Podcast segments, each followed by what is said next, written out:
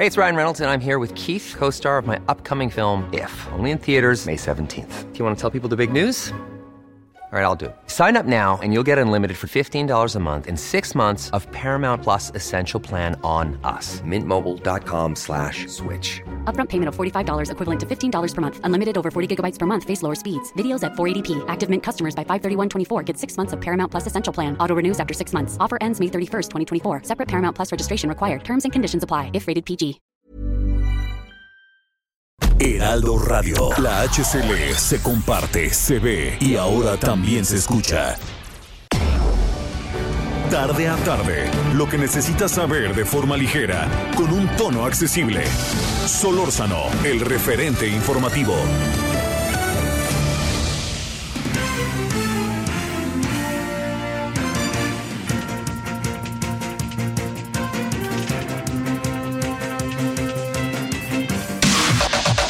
La información de último momento en el referente informativo.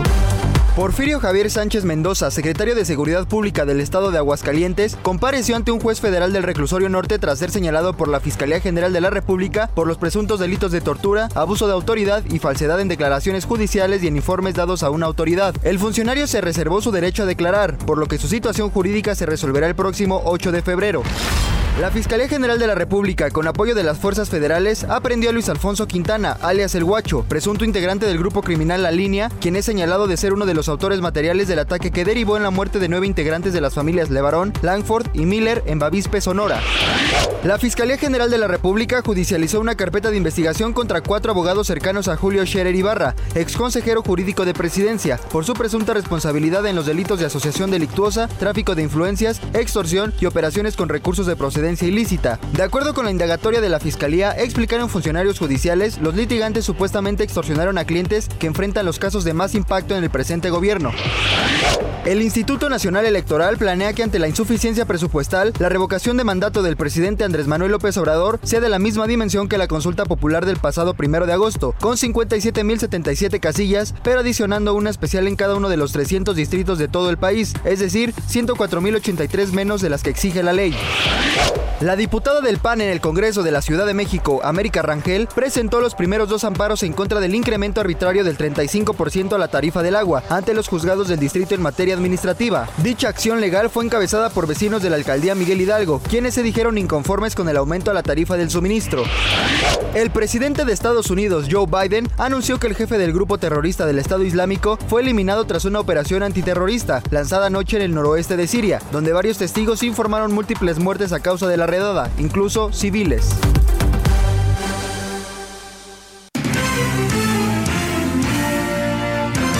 Esperamos sus comentarios y opiniones en Twitter. Arroba Javier Solórzano. Arroba Javier Solórzano.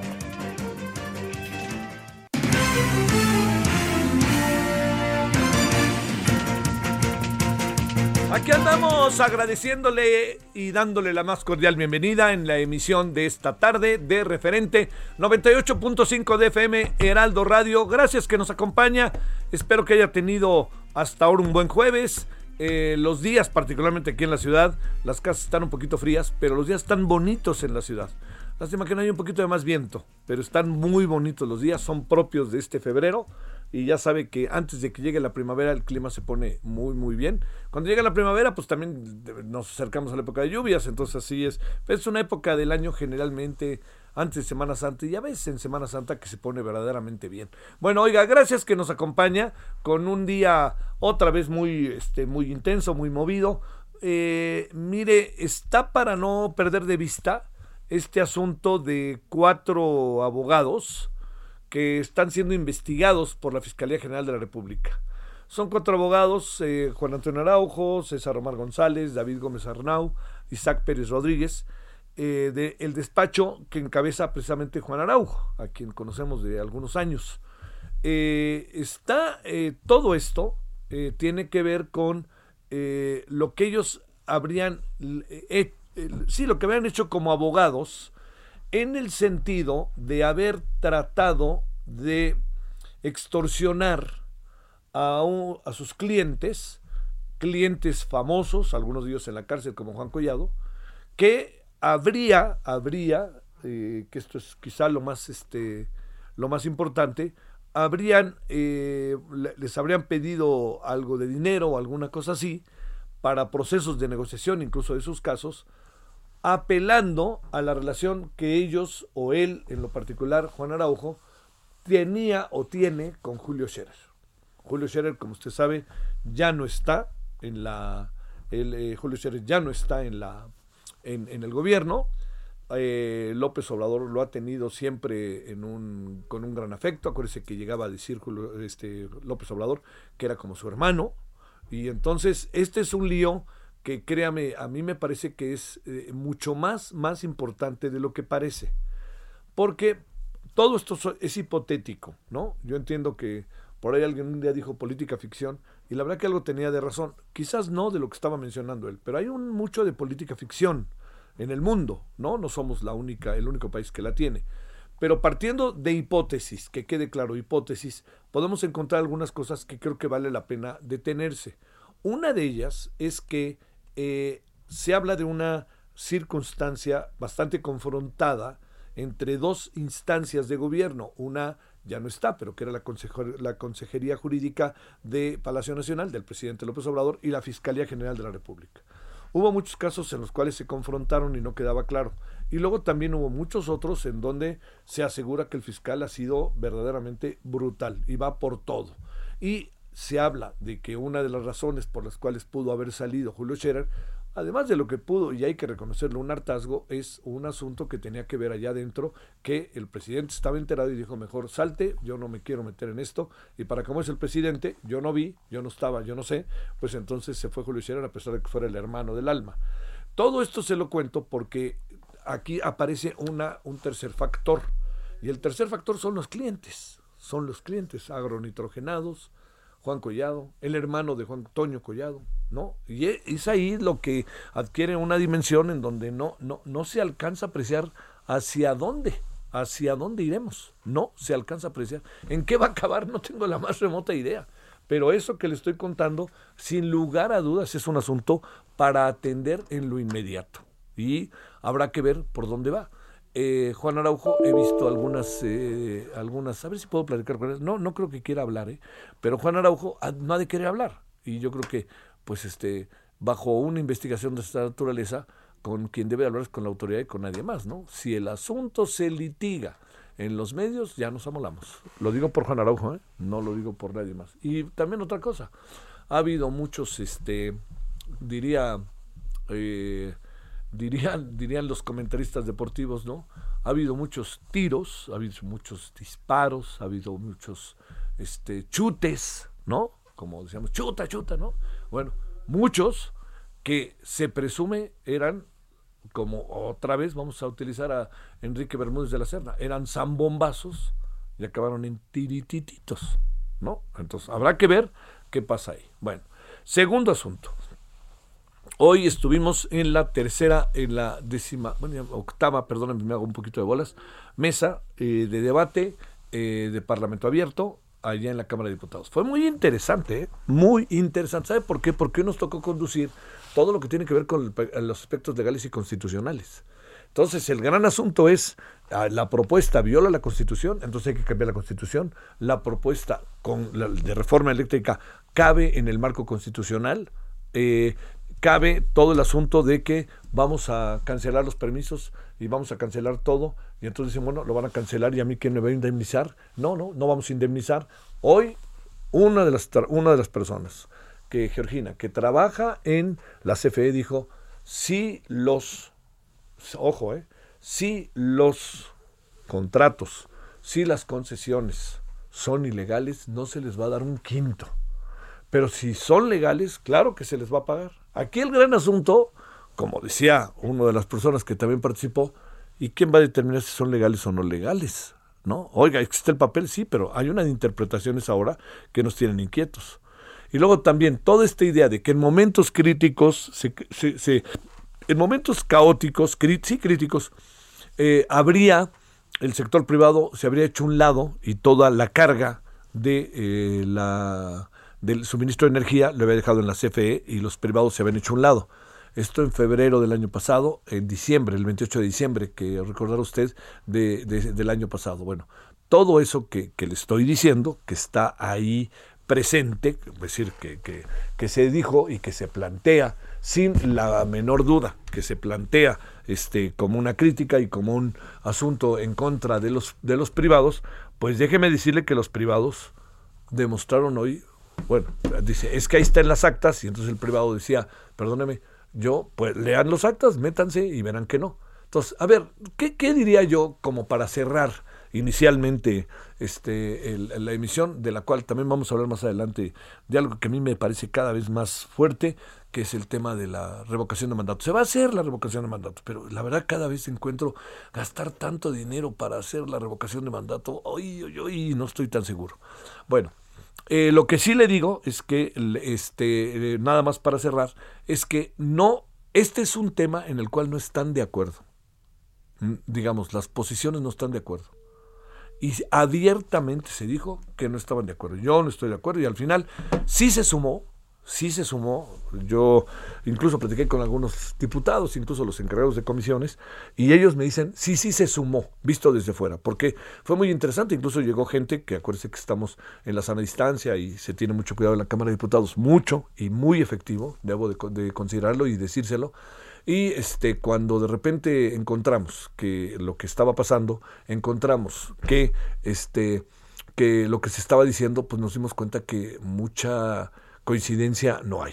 Este va a ser un asunto fuerte para debatir. Como dijo el diputado, dijo, yo, yo soy de los que tienen que poner en cristiano todo lo que llevan discutiendo en hora y media.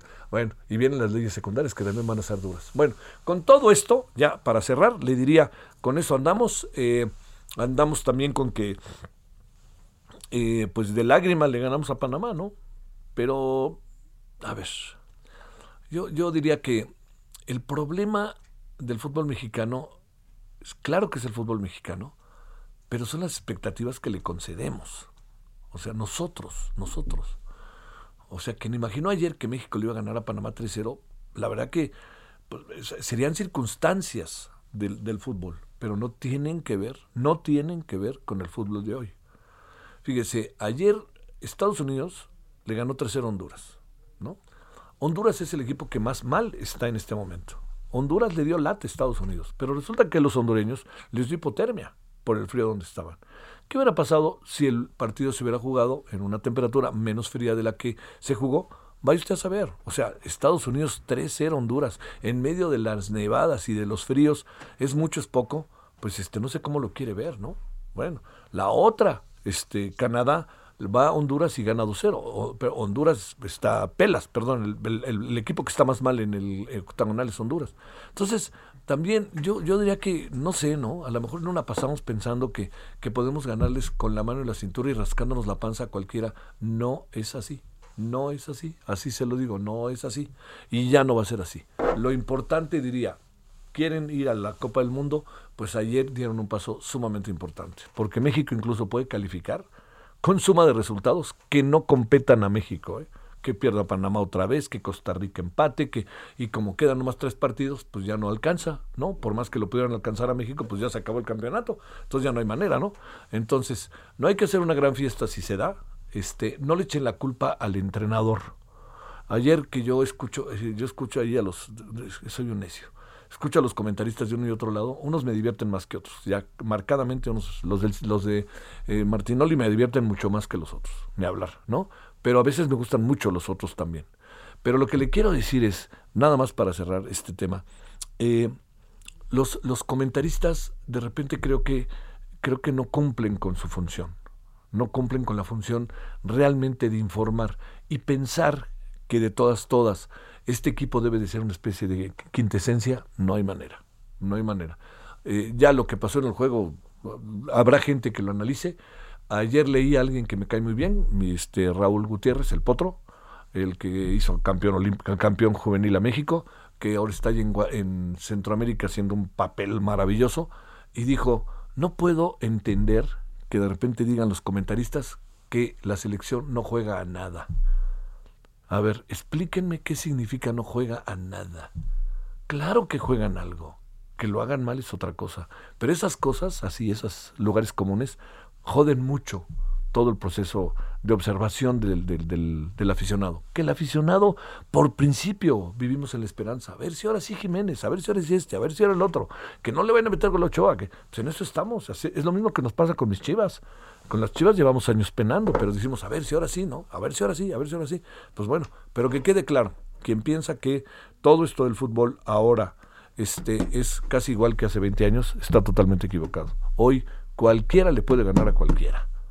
En, yo le diría, de las elecciones que están entre el 8 y el 30, cualquiera le puede ganar a cualquiera. Las que están del 1 al 8, ahí sí ya es otra cosa. ¿no? Esos ya son de otro nivel. Bueno, aquí andamos agradeciéndole que nos acompañe. Deseo en serio que haya tenido hasta ahora un buen día. Eh, ¿Qué día soy? ¿Viernes? Eh, jueves, día jueves. Y si le parece, vamos a empezar y vamos a hablar del Parlamento Abierto con alguien que ha hecho un seguimiento puntual. Este, me rebasa por la derecha y por la izquierda de todo lo bien que lo ha hecho. Solórzano, el referente informativo. Bueno, le agradezco profundamente a Paolo Salerno, abogado especialista en energía, managing partner de Salerno y Asociados y académico del Centro de, la Energía del ITAM. Paolo, ¿cómo has estado? Buenas tardes. Hola Javier, muy bien. ¿Y tú? Pues más bien, este, yo sé que has estado muy al tanto y a detalle del Parlamento abierto. Yo, como sabes, también he hecho mi parte. Este, eh, te pregunto, Paolo, ¿cómo ves las cosas? Pues más o menos. ¿eh? ¿eh? yo creo que, bueno, lo, lo, lo, que sí me gustó es que finalmente hubo una mesa de, de debate bastante, digamos, abierta, en la cual, eh, digamos, se, se, están presentando las opiniones a favor y en contra, que luego también a mí esto de la favor y en contra, yo no, no lo visualizo, porque la, la verdad eh, yo creo que los que, dicen que están en contra no están en contra, o sea, realmente están en, eh, a favor de un cambio en las leyes secundarias, pero en contra de un cambio constitucional, mientras que los que están a favor están solo a favor de un cambio constitucional. Entonces, ahí como que hay una diferencia bastante sustancial, ¿no? Y, eso se ha marcado también en el tipo de, discurso y de intervenciones, ¿no? Unas mucho más técnicas y otras realmente muy ideológicas, Javier. O sea, es decir, eh, a veces se cae en, este, en esta, digamos, dinámica de, querer defender algo con frases hechas, con, algo realmente... Eh, que no tiene tanto sentido, ¿no? Entonces, yo creo que tampoco, o sea, es un ejercicio interesante, sobre todo si esto llevará a una, eh, digamos, mesa de trabajo, ¿no? Una mesa de trabajo en la cual se puedan sentar todos, como decía ayer Salazar, o sea, estamos dispuestos todos a sentarnos y a buscar soluciones, pero soluciones que sean a favor de México, ¿no? no a favor de una empresa pública ni a favor de una empresa privada, o sea, una, una solución a favor de México. Entonces, yo creo que si termina en eso, hemos ganado todos. Si, si se mantiene un término ideológico y se dice que se va a votar así como está, eh, sin más, pues entonces hemos perdido tiempo. Sí, sí. Oye, a ver, Pablo, lo que yo he podido ver es este, de repente también es, eh, digamos, hay, entiendo que no es tan fácil, en el caso, por ejemplo, de la televisión, ¿no? del canal del Congreso, no es tan fácil en una hora y media que me digas lo que piensas, como pasó hoy, con el tema constitucional y legal, ¿no? Pero, pero, pero la impresión que acabo teniendo, Paolo, es que sí han surgido pistas, y dentro de estas pistas que han surgido, hay cosas claras. Como viene de origen la reforma eléctrica, no tendría sentido aprobarla. Hay que hacerle varios cambios. Eso es lo que es la impresión que a mí me da sin, sin saber si se debe de aprobar, ¿eh? sin saber si ese, ese documento de reforma debe de, a partir de ahora, porque para eso están los especialistas como tú, debe a partir de ahora ser lo que nos rige en materia de electricidad. Y también se dicen muchas verdades a medias y mentiras a medias. Sí, sí, sí, sí, totalmente de acuerdo. Mira, el, el, no es que el texto que ha mandado que no tiene que aprobar, el texto que se ha mandado no, no, no refleja la situación eh, eh, del mundo en el cual vivimos. O sea, realmente nosotros, eh, el marco, mira, el marco jurídico mexicano es muy bueno. O sea, créeme, yo he estudiado el marco español, he estudiado el, el, marco de Estados Unidos, he revisado el de Inglaterra y es muy bueno, ¿sabes por qué? Porque divide el mercado en dos bloques. El bloque de la compraventa para los privados, o sea, el mercado que se llama eléctrico mayorista, ¿no? Donde los grandes industriales, las grandes empresas y los grandes consumidores pueden comprar su energía al precio más competitivo, ¿no?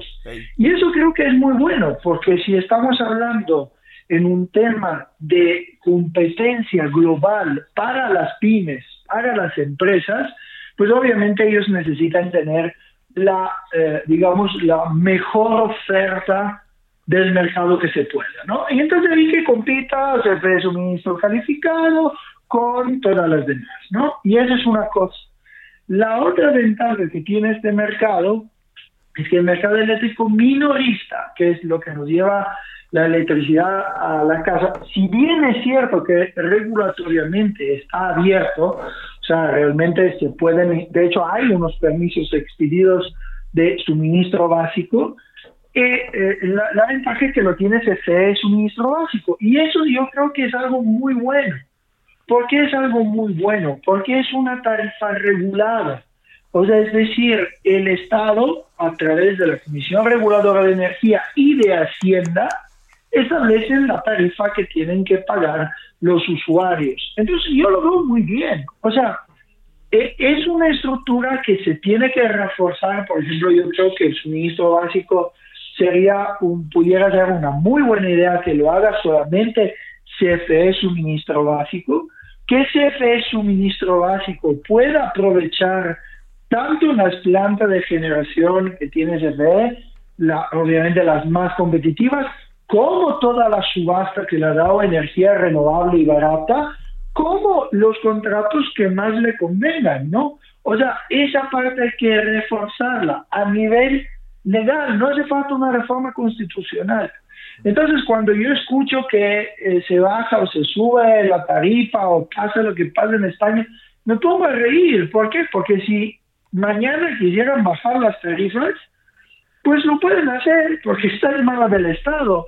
¿Cuál es el problema? El problema es que cuando tú bajas una tarifa de forma artificial, lo que estás haciendo es pagarlo a través de subsidios. O sea, entonces, ¿qué pasa? Pasa que el suministro básico, tiene que empujar a la misma CFE generación y a los privados que a través del mecanismo de subasta que nos han copiado en todo el mundo puedan tener precios más competitivos y energía limpia.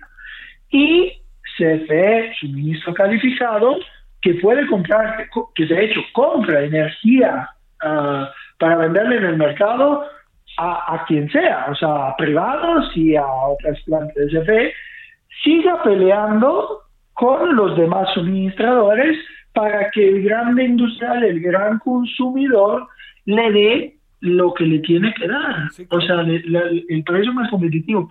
Luego, cuando hablan de otras cosas, de los contratos legales y de todo eso, pues ahí ya sabemos, eso es algo que ya se sabía, porque es algo que quedó de la legislación anterior, que se puede cambiar en el sentido que se le puede permitir de la migración al mercado eléctrico mayorista de esas plantas y que lo hagan, o sea, que las empresas vayan haciéndolo, pero que, que cuando piden la migración que se la conceda, porque si no, pues como está pasando ahorita, hay un, un generador que ha pedido de migrar su permiso a, mercado, se lo han denegado, se le ha causado el contrato de interconexión y se ha quedado sin, el, sin, poder despachar, ¿no? O sea, ni uno ni el otro. Ni un extremo ni, ni otro. Pero yo creo que esta gran diferencia, Javier, permíteme con eso concluyo, de que el, el, mercado eléctrico mayorista da lo mejor a las empresas que compiten globalmente. Y el mercado eléctrico minorista, dejarlo en manos de CFE con una, una tarifa regulada por eh, la CRE y Hacienda, es un excelente, un excelente mix que permite al mexicano de quedarse tranquilo con su cobro de la energía eléctrica y a la empresa de quedarse tranquilo porque puede salir al mercado y comprar el producto más competitivo que, que, que Paulo Paulo, te mando un saludo, muchas gracias. Te mando un gran abrazo, Javier, y, y hablamos cuando tú...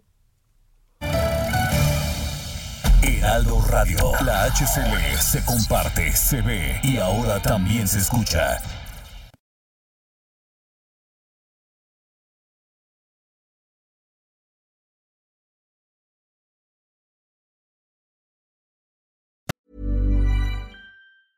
Ever catch yourself eating the same flavorless dinner three days in a row?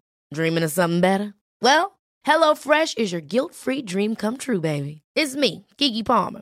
Let's wake up those taste buds with hot, juicy pecan-crusted chicken or garlic butter shrimp scampi. Mm. Hello Fresh. Stop dreaming of all the delicious possibilities and dig in at HelloFresh.com. Let's get this dinner party started.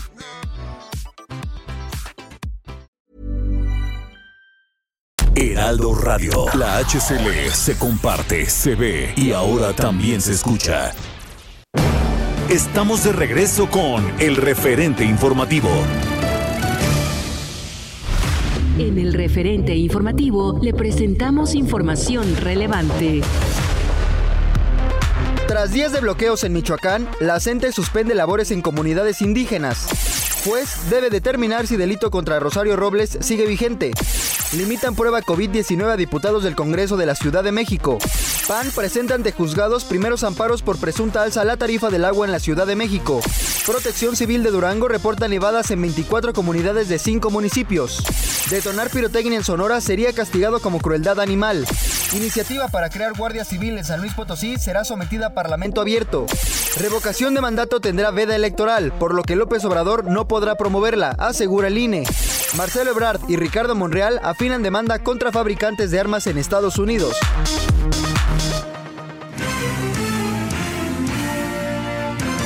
Esperamos sus comentarios y opiniones en Twitter. Arroba Javier Solórzano. Arroba Javier Solórzano.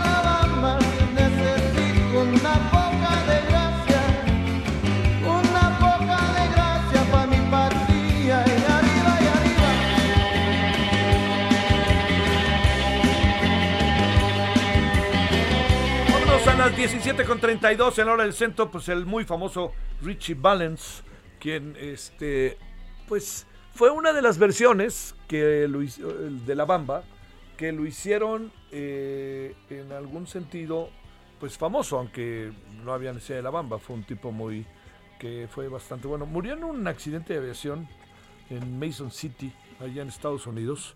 Eh, en Richie Valens junto con Buddy Holly y The Big Bopper.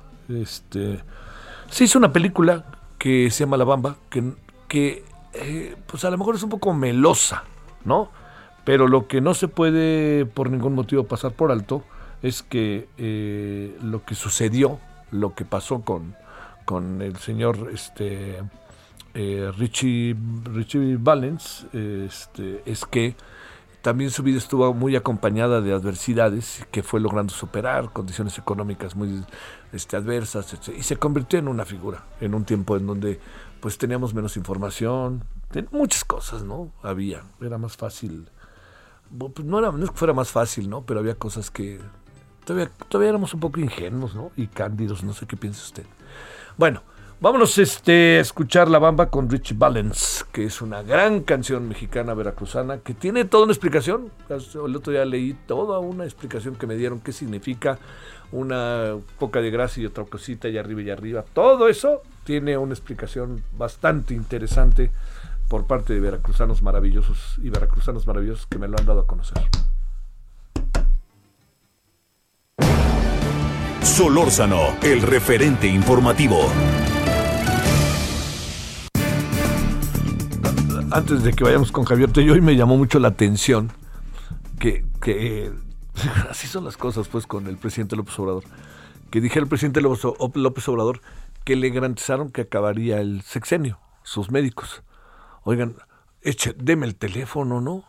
Digo, para saber por lo menos que uno va a aguantar tres años, ¿no? O sea que, no, no, no, no, no. Por favor, yo le garantizo que tres años, o sea, quiere decir que no le va a pasar nada, que su corazón no va a tener el más mínimo problema, pues hay de tener un corazón artificial, o esto a saber, que no va a tener un problema de los riñones, del estómago, que no va a tener un accidente como cualquier persona en el mundo lo puede tener en su casa. Como, no, no, es que de repente, no, perdón, oigan, a los que son seguidores de López Obrador, no se la crean, ¿no?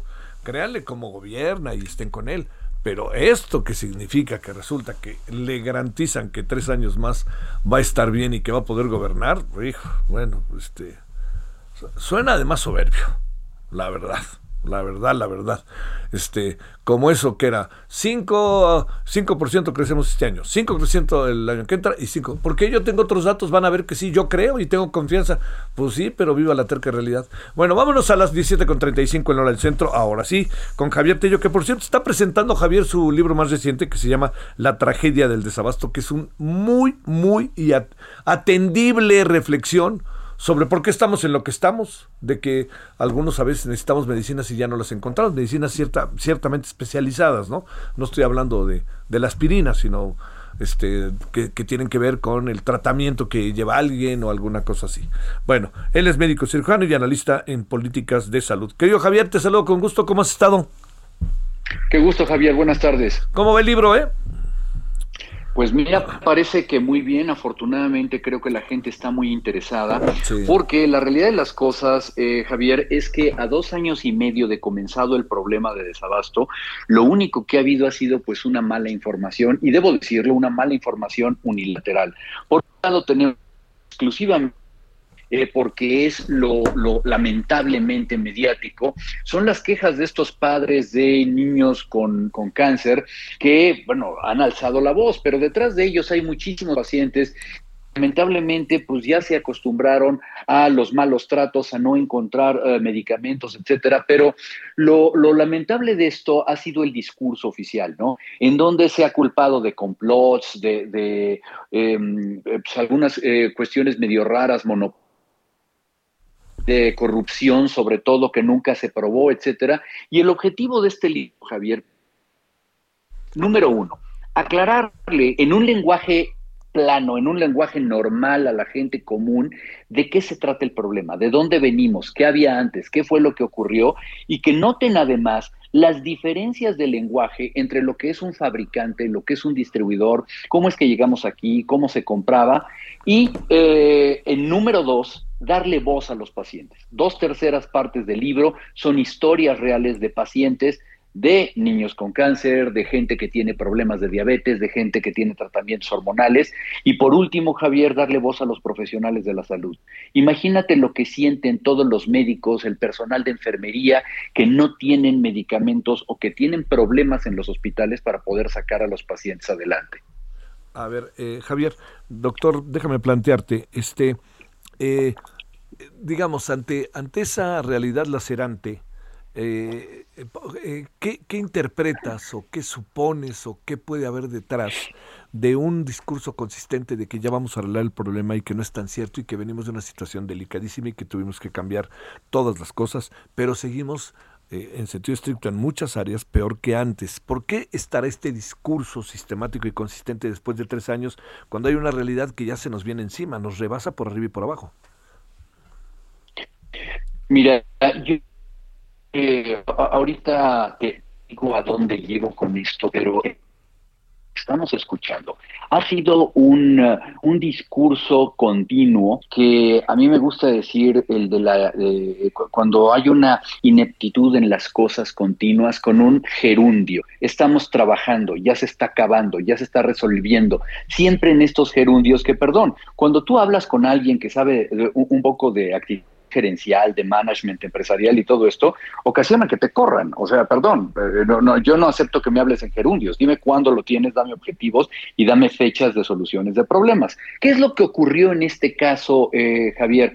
Número uno, eh, se actuó con ignorancia. Primero que nada, se puso a gente ignorante a cargo del sistema. Se desmanteló el sistema de compras de, de, insumos para la salud, la compra consolidada famosa que llevaba el Instituto Mexicano del Seguro Social y en lugar de esto se puso a gente que desconocía cómo funciona el sistema de salud, cómo funciona en el mundo la adquisición de productos para la salud, la distribución de productos para la salud.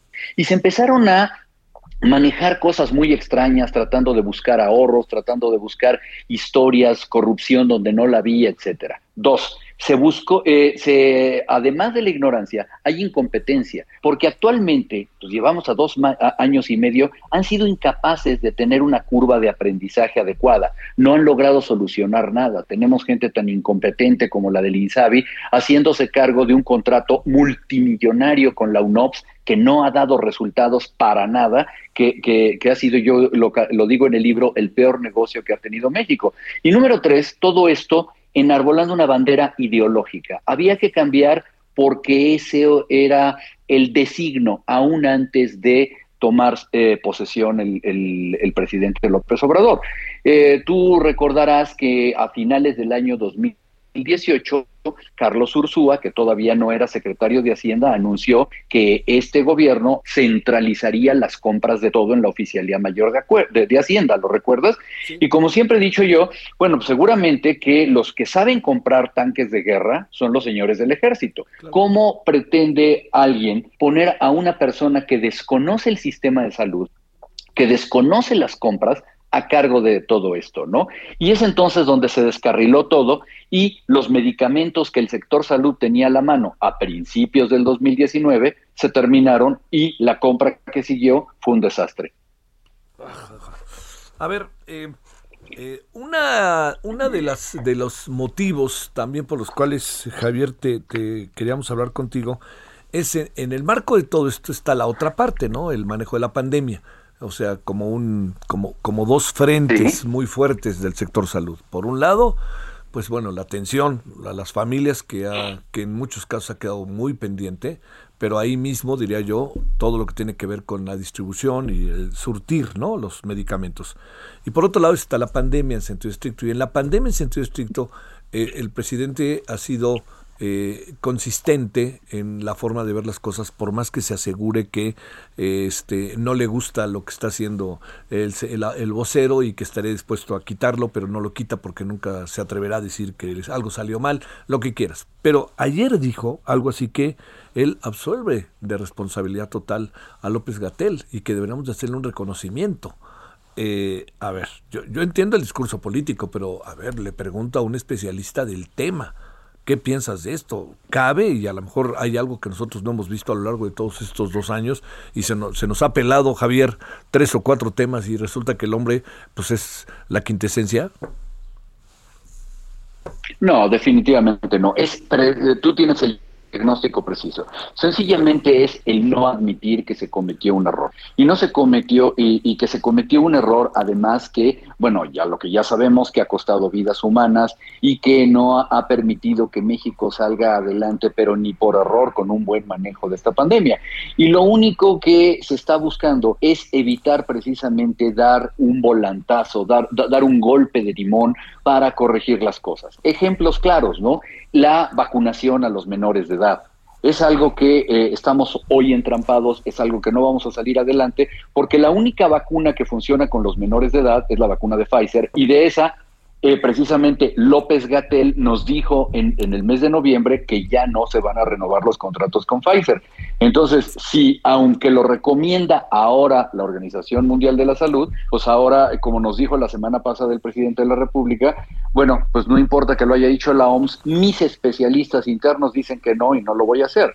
Si hubiera un reconocimiento de este error, habría que cambiar todo eso, ¿no? Y eso implicaría eh, dar marcha atrás y hacer gastos que no tienen pensados. Mejor seguir como estamos, apostarle a que esto se vaya a solucionar quién sabe cuándo y seguir, eh, pues no sé, ¿no? Con, esta campaña de que este hombre ha sido un campeón y que merece una medalla y un reconocimiento y no sé qué tantas cosas. Híjole, lo que pasa es que también como se ve el asunto, eh, no hay de repente, Javier, un acuse de recibo. A ver, tu libro, ¿no? La tragedia del desabasto. El tema del seguro médico. El tema de la pandemia. No hay como acuse de recibo. No, no estoy diciendo que todo lo hagan mal, pero es evidente que lo que no están haciendo bien está teniendo un costo hasta de vidas. Lo que no entiendo es por qué no hacer un acuse de recibo. Mira, porque primero que nada es reconocer en todo caso que de lo que no sabían, era del sistema de salud. Y lo menciono, por cierto, en mi libro. ¿eh? Nosotros podemos decir que el, ah, vaya, el plan que tenía el presidente de la República en materia de salud, el que, el que analicé yo en algún, eh, eh, en algún artículo que escribí en el año 2018, lo único que hablaba era de una universalización de la salud, punto, ¿no? Pero lo primero que ocurrió fue eh, con esta famosa lucha contra la corrupción, esa es la bandera, fue desmantelar las compras y tratar de buscar ahorros para llevarse ahorros a la 4T y con eso tener fondos para todo lo demás que ha hecho. Número dos, que venía con sentencia de muerte, era quitar el seguro popular. Y eso, con eso recuerdas que nos amanecimos en enero de 2020. Y ahí hubiera parado la cosa sin un fondeo, sin medicinas, pero creo que de, de, repente lo peor que pudo suceder es que 60 días después llegara la pandemia y no contaban con esto. Es decir, no había un plan, pero sobre el plan teníamos un sistema de salud que comenzaron a demoler para tratar de construir quién sabe qué cosa. Pasado todo ese tiempo, ahora no tenemos medicamentos, pero no tenemos un financiamiento porque no hay seguro popular, pero estamos entrampados en una pandemia que nos ha costado casi 600 mil vidas de exceso de mortalidad. Eh, el desenlace de esta historia no pinta nada bonito, ¿no? No a corto plazo. Lamentablemente, digo, eh, a veces uno quiere ser muy creativo y todo, puede haber soluciones a muchas cosas, pero yo creo que eh, mientras eh, la gente más involucrada, sobre todo a nivel del Congreso, mientras no se llame a rendición de cuentas, esto no se va a resolver. Y lamentablemente, pues, eh, eh, como te digo, hay muchos sitios para donde no se puede ir, callejones sin salida. Un ejemplo claro son los profesionales de la salud, los médicos que no pueden quejarse, que no pueden levantar la voz porque, porque ponen en riesgo sus empleos, ¿sí? Es decir, les faltan medicamentos o tienen condiciones adversas o están cansados de trabajar bajo la pandemia, pero no, no, no pueden decir nada, ¿no? Este, híjole, el costo, el costo ya se vive, ¿no? También ni le demos vuelta, el costo ya está entre nosotros, ¿no? Bueno, por supuesto. Primero que nada, no existen, lamentable, y esto, esto es macabro, esto es terrible, no existen las cifras de eh, la gente que se haya complicado o de los pacientes o de los niños con cáncer que hayan muerto, ¿no? Los familiares de los niños con cáncer tienen sus propias cifras, ellos han recabado sobre quienes no, eh, quienes han puesto más graves por este desabasto de medicamentos o quienes han fallecido lamentablemente. Tenemos unas cifras de exceso de mortalidad por la pandemia, pero seguramente lo peor es lo que viene más adelante, Javier. ¿Cuánta gente en este momento está, se está complicando y, lo, y, y el desenlace va a ser que en 3, 4, 5 y 10 años vamos a tener un México más enfermo de lo que lo teníamos hace unos años? Entonces tampoco vale eso de que hay que reconocer al señor este Hugo López Gatel, ¿verdad? No, no mucho, porque precisamente él no tiene una designación oficial más que ser subsecretario de ahora esta supermeta subsecretaría que tiene, pero de todas las cosas que debería ser ahí, no vemos que haya una donde haya un buen resultado, ¿no? Sale. Javier, pues este, a ver, eh, no está de más, ¿no? Ya que estamos en eso, pues la publicidad del libro, La tragedia del desabasto. ¿Qué editorial es? Se me perdió ahorita. Planeta, es, es editorial Planeta. Eh, se encuentra, bueno, la gente del editorial me dice que lo encontramos en, en todos lados y me va a dar muchísimo gusto que la gente lo lea, porque lo que intento es explicar de una manera clara y para la gente cómo es que nos metimos en esto y hacia dónde vamos. Bueno, yo lo he visto en varias este, librerías, en, eh, hasta en el aeropuerto, lo vi el otro día. Así que por ahí anda. exactamente. gracias, muchas gracias, Javier. Un abrazo, Javier. Hasta luego. 17:48 en la hora del centro. Solórzano, el referente informativo. Eh, Gerardo López es experto en pensiones de la Universidad Panamericana. Bueno, Gerardo, gracias. ¿Cómo has estado? Gerardo, Dijo Javier muy bien. Ya te oye, ya te estabas autosaludando. oye, sí, me da mucho gusto que ya estés mejor y que estás nuevamente al aire. Qué gusto escucharte. Gracias. O sea, ibas a decir Gerardo López, muchas gracias. como siempre, con mucho gusto. Lo sé, lo sé y sabes que lo agradezco profundamente. A ver, no. es un solo tema. Ingresos por jubilaciones o pensiones son exentos del ISR si no exceden 43 mil pesos al mes, dice el SAT. Y si exceden, ¿qué fregado si me lo gané a lo largo de mi vida? Claro. Pues, no, por supuesto. Eh, recordemos rápidamente conceptos, ¿no? Jubilación y pensión. Jubilación y pensión son importes en dinero que reciben las personas, los trabajadores, derivado de su eh, vida laboral que se han retirado y cuando se habla de jubilación, el concepto eh, viene de contratos colectivos y empresas y pensión generalmente de los institutos de seguridad social. Cuando se reciben esos montos por jubilación o pensión, pues es un momento de la vida laboral donde los trabajadores se retiraron ya.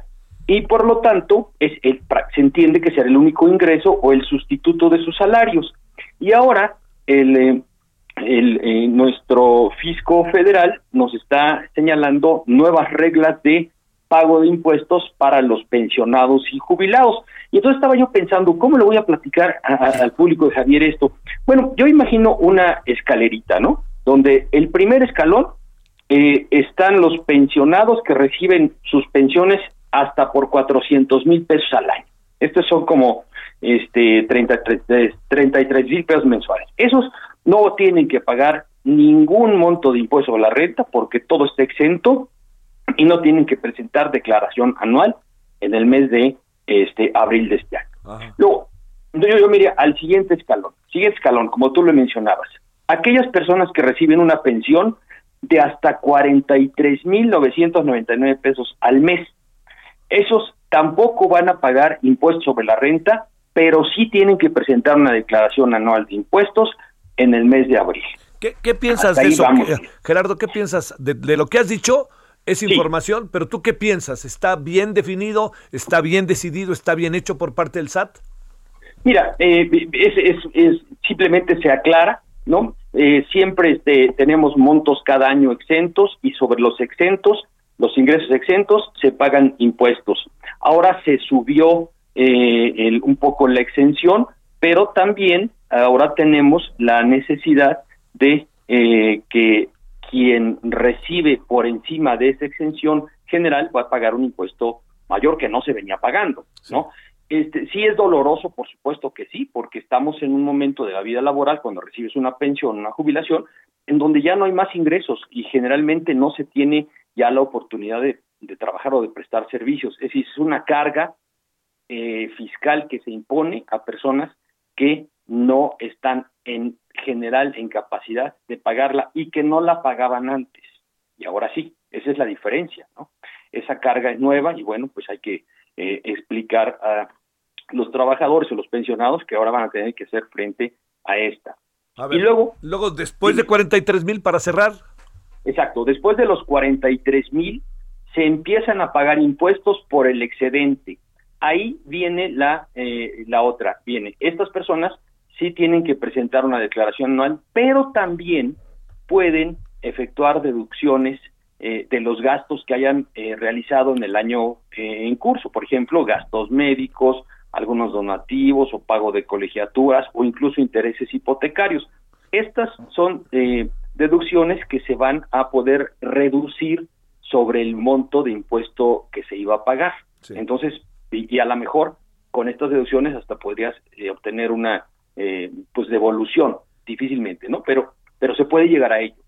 Y hay otros pensionados que pudieran recibir, además de su pensión, otro tipo de ingresos, esos se van a sumar y van a pagar pensión, y, perdón, y van a pagarse impuesto sobre la renta sobre estos conceptos en general. Entonces, sí es una nueva carga para personas que no la venían asumiendo hasta el año pasado y ahora sí. Esto es novedoso. Déjame preguntarte para cerrar, este, rapidito, Gerardo. Eh, a ver, es que voy, voy, a utilizar esta palabra, aunque no sé si necesariamente sea la que puede definir el concepto, pero ¿es justo o no es justo para el trabajador? Mira, yo creo que no es justo. Yo siento que no es justo porque el trabajador durante toda su vida laboral, 25, 30, 35 años, generó y pagó impuestos. siempre, siempre, los salarios están cargados con impuestos. Y entonces parecería que al final merecerían los trabajadores una eh, exención y ahora no se está tomando eso en cuenta y se le está aplicando una carga que no tenían. Eso me parece que es injusto. Es que no sabe el gobierno cómo hacerse de dinero, mi querido Gerardo. Bueno, sí, fíjate, nada más para recordar que este año del presupuesto total, fíjate, el gobierno va a pagar uno, un billón setecientos mil millones de pesos de pensiones. Entonces dice, ah, bueno, como ya voy a pagar eso, pues de ahí me voy a recuperar una parte. o sea, de ese billón que se gasta, claro, ahora te lo están cobrando, ¿no? Adiós, Gerardo, gracias que estuviste con nosotros, muy buenas tardes. Cuídese mucho, gracias a ti. gracias a ti igualmente. Nos vamos hoy a las 21 horas en hora del centro referente. Ahí le esperamos. Tenemos muchas cosas esta noche. Creo que vale la pena seguir. Sobre todo vamos a seguir con la reforma eléctrica. Adiós. Hasta aquí, Solórzano, el referente informativo. Heraldo Radio, la HCL se comparte, se ve y ahora también se escucha.